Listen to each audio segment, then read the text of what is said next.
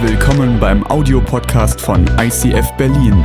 Wenn du Fragen hast oder diesen Podcast finanziell unterstützen möchtest, dann besuch uns auf icf-berlin.de.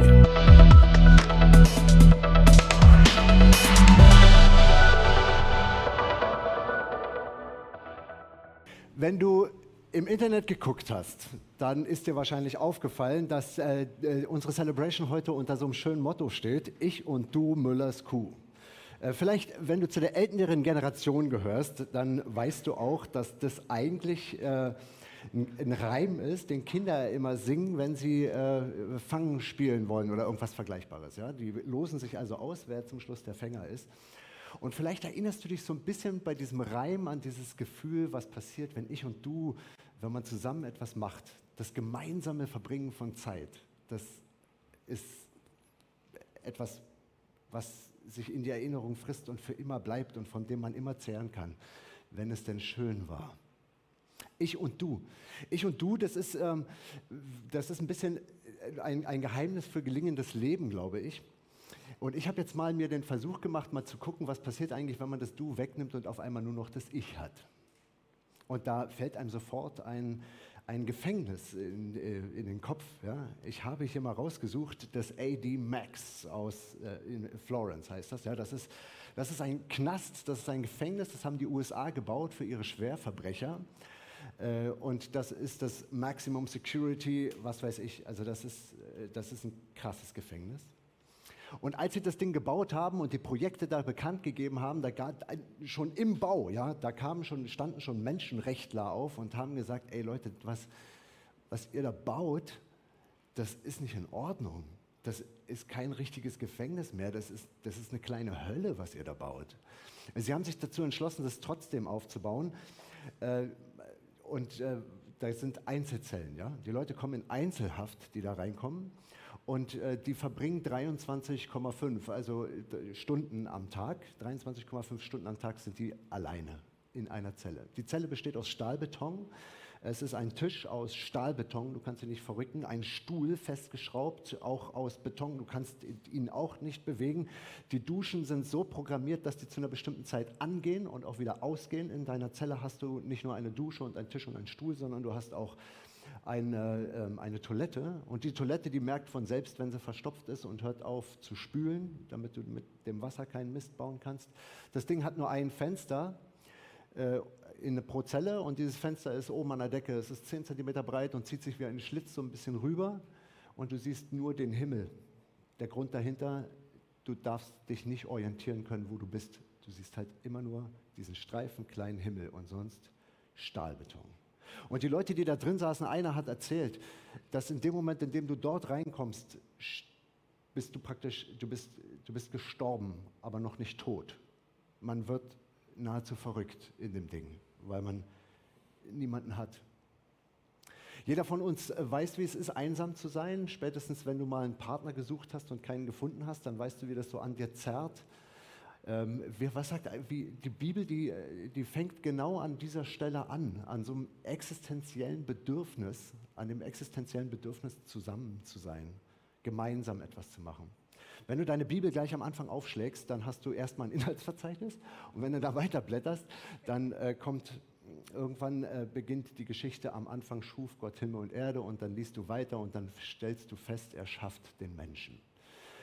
Wenn du so ein Christ bist, der schon seit Ewigkeiten Christ ist, dann hängt dir vielleicht dieser Text schon zu den Ohren raus, weil du ihn so oft gehört hast. Und ich hoffe trotzdem, dass ich dir heute etwas mitgeben kann, was, dir, was, was in dir nochmal ein Stück Heiligkeit zur Geltung bringst. Und wenn du diesen Text noch nie gelesen hast, dann herzlich willkommen in der Bibel. Ich finde es richtig cool, dass du jetzt mitliest. Okay, 1. Mose. Gott schafft den Menschen und Gott sprach, Lasst uns Menschen machen, ein Bild, das uns gleich sei, die da herrschen über die Fische im Meer, über die, Völker, über die Vögel unter dem Himmel und über das Vieh und über die ganze Erde und über alles Gewürm, das auf der Erde kriecht. Und Gott schuf den Menschen zu seinem Bilde, zum Bilde Gottes schuf er ihn und schuf sie als Mann und Frau. Und Gott segnete sie und sprach zu ihnen und dann redete halt. Da habe ich aber aufgehört aufzuschreiben oder vorzulesen. Also ist ein Text, der klingt fremd, oder? Also fremde Sprache, auch fremdartig aufgebaut und dann kommt da ein Wort immer wieder vor. Es ist wie eine Wiederholung. Bild, Bild, Bild. Also die Inuit, ne? Dieser, früher haben wir mal Eskimos gesagt, irgendjemand hat gesagt, das ist falsch, das ist Inuit, ne? also die, die Typen, die im Eis leben. Und äh, die haben ja mehrere Wörter für Schnee. Wir haben ja nur zwei Wörter für Schnee, damit meinen wir dann der Schnee, der fällt und den Schnee, den man sich durch die Nase. Nein, Quatsch. Also Schnee, ja, die haben mehrere Wörter für Schnee, eisigen Schnee, matschigen Schnee, Schnee, aus dem man bauen kann, Schnee und so weiter. Ne? Und für jedes haben die ein eigenes Wort. In der damaligen antiken Welt gab es mehrere Wörter für Bild. Wir haben ja nur ein Wort. Bei Bild sagen wir Bild.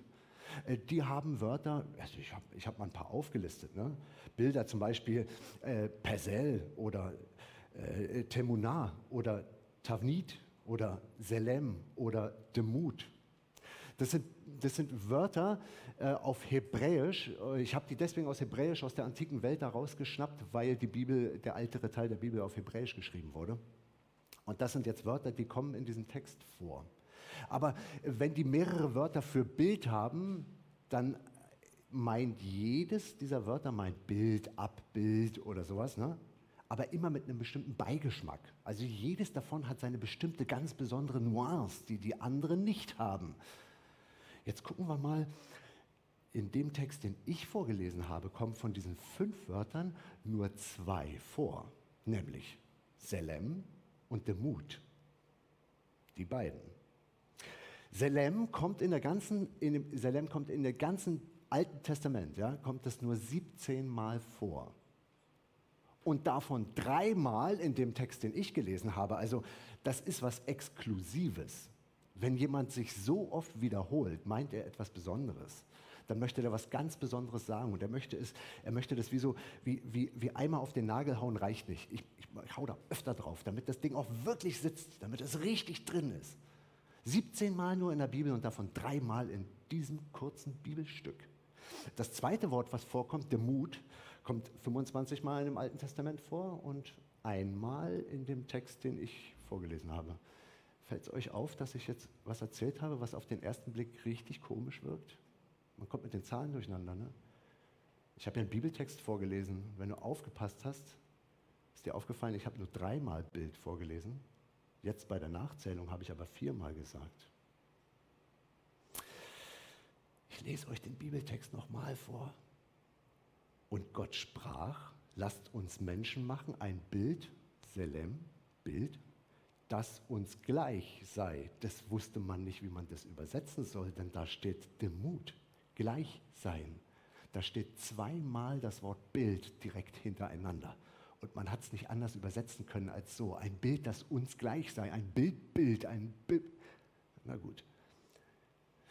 Lass uns Menschen schaffen, lasst uns Menschen machen, die ein Bild, das uns gleich sei, die da herrschen über die Fische im Meer und so weiter und so weiter. Und Gott schuf den Menschen zu seinem Selem-Bild.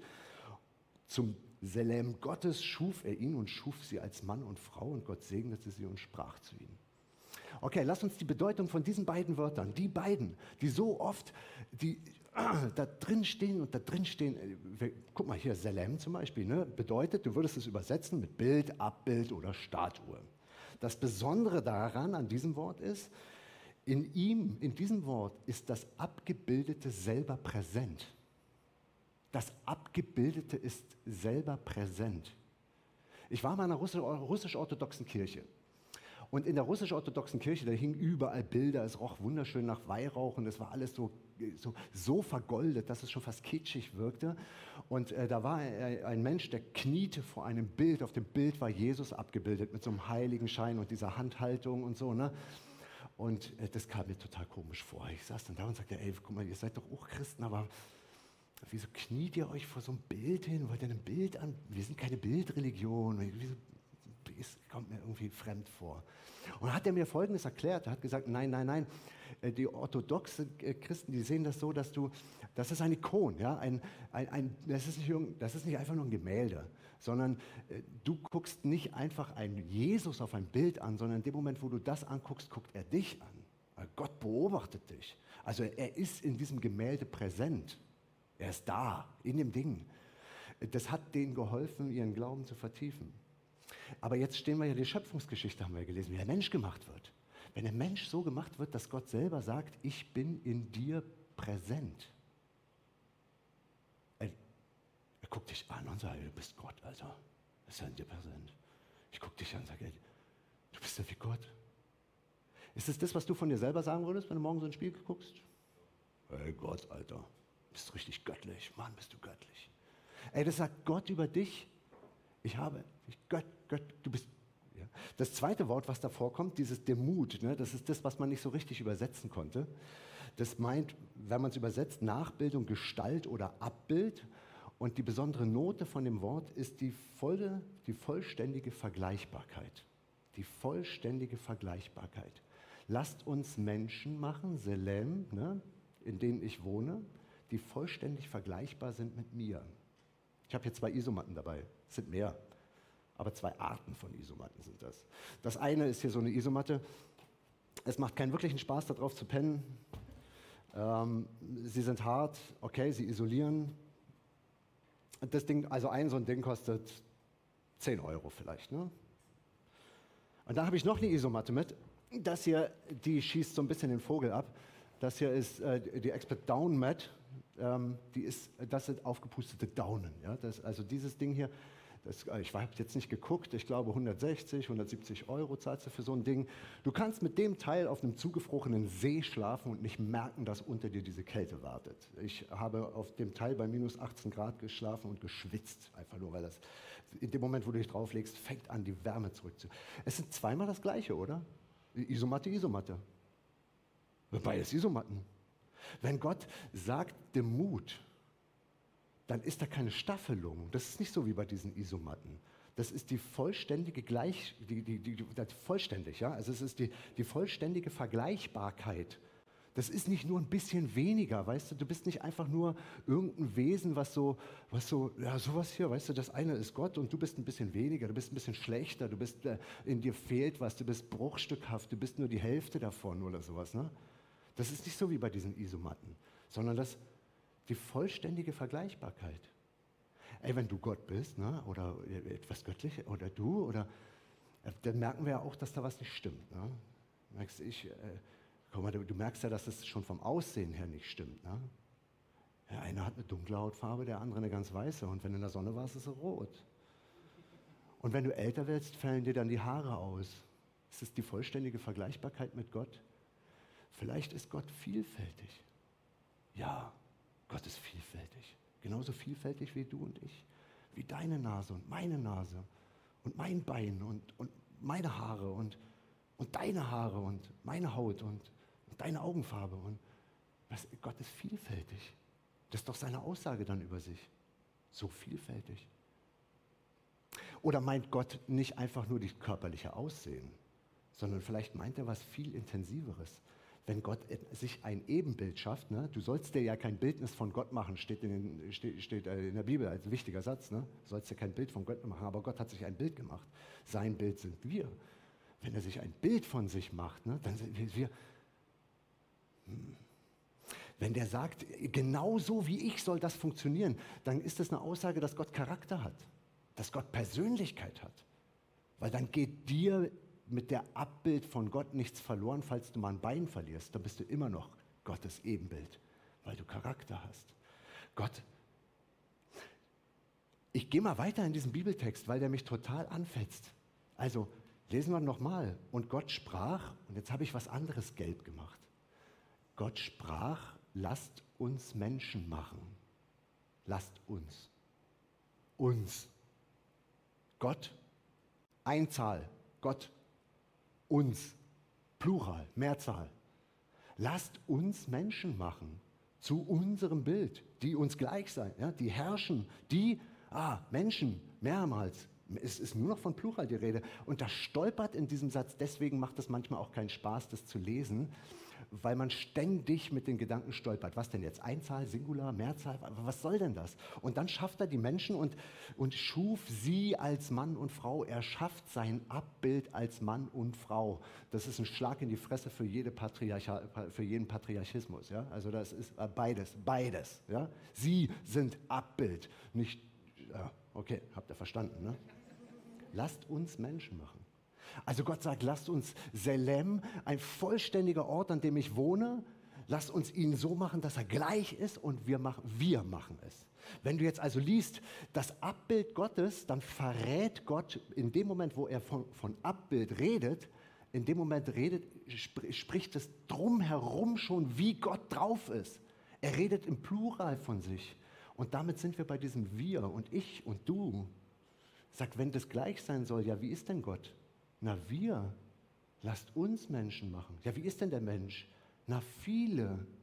Na, wir. Na, du und ich uns, sie. Und dann kommt das Programmatische, ne? lasst uns Menschen machen. Und, und Gott schuf den Menschen zu seinem Salam, zu seinem, in dem er wohnt, in dem er präsent ist. Dort ist er zu finden, in diesem Mensch. Und zum Bild, zum Salam Gottes schuf er ihn und er schuf sie als Mann und Frau und Gott segnete sie und sprach. Das ist doch, ey, das, es gibt kein schöneren Text als das. Das ist Programm bei Gott. Er schafft sich selbst ein Abbild, er teilt sich ein Stück, er will da präsent sein, er macht es nicht weniger. Und dann, und dann, und dann sagt er, und jetzt spreche ich dich an. Du. Das Ich-Du-Verhältnis von Buber platzt da richtig raus. Weißt du was, dieses 1 plus 1 gleich 2, das ist 1 plus 1 gleich Liebe, Gott wohnt in dir, das großartige Wir, W-I-R, wir. Was ist, wenn das bei Gott Programm ist? Dann weißt du auch, wenn das Programm ist, wenn das seine DNA ist, dann weißt du auch, warum das so Schweine wehtut und auch zum Beispiel unter Single-Sein zu leiden. Oder warum das so wehtut, manchmal sich so allein gelassen zu fühlen, so einsam zu fühlen, nachts ins Kopfkissen zu weinen, weil niemand das versteht.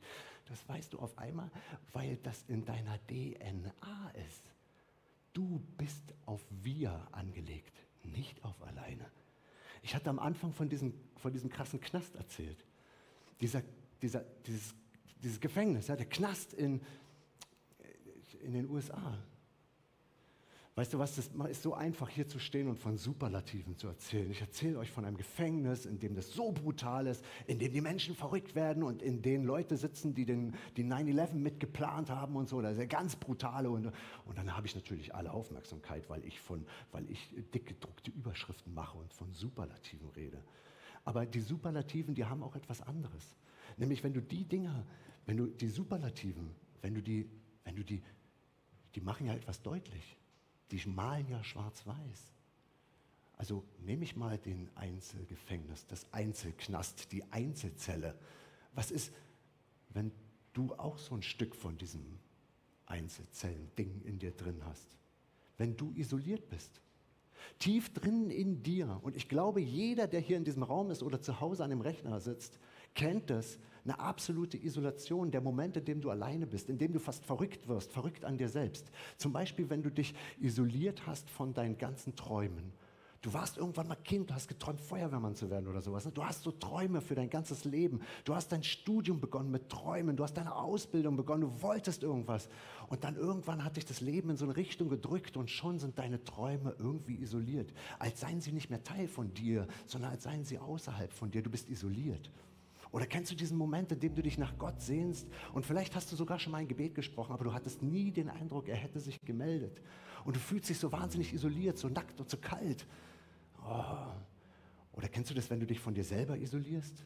Du bist eigentlich, hast du so Vorstellungen von deinem Leben und Ideale und Ziele und und dann guckst du so in dich runter und stellst fest, Mann, ey, das letzte Mal fremdgehen, ich habe so Ziele und Ideale gehabt, aber irgendwie habe ich mich isoliert von dem, was mir wichtig ist. Ich habe mich isoliert von meinen eigenen Werten und ich bin zwar nicht in so einer Zelle drin, aber es fühlt sich in mir drin an, als sei eine Mauer drumherum und nur so ein kleiner Schlitz, durch das ich durchgucken könnte.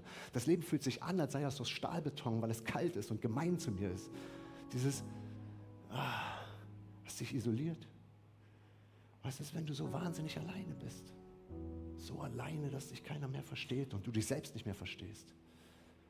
Weißt du, dieses, ich, ich hatte ja gesagt, das Wort Bild, das kommt mehrmals in der Bibel vor. Ne? Ich hatte ja gesagt, das eine kommt 17 Mal vor und das andere 25 Mal. Und das, das sind so Wörter, die, die schwingen durch Zeit und Ewigkeit und sie vibrieren durch die Geschichte und sie sind immer da und aufgeschrieben worden, damit du sie lesen kannst, wenn derjenige, der es wusste, gestorben ist, damit sich dieses Wissen weiter verbreitet.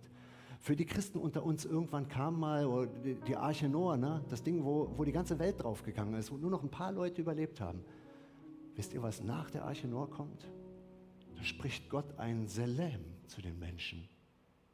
Das ganze Versagen, was eine Vernichtung hinter sich gezogen hat, hat die Ebenbildlichkeit nicht zerstört. Sie ist noch immer da als Voraussetzung. Und jetzt guck dir dein Leben an. Wie viele von den Dingen würdest du am liebsten vernichtet haben? Oder sagst, das sind Momente in meinem Leben, die hätten eigentlich eine Vernichtung verdient. Die hätten eigentlich, ah, Ey, weißt du, das gilt, das gilt weiter. Ist egal, wie du dich benommen hast, das gilt weiter.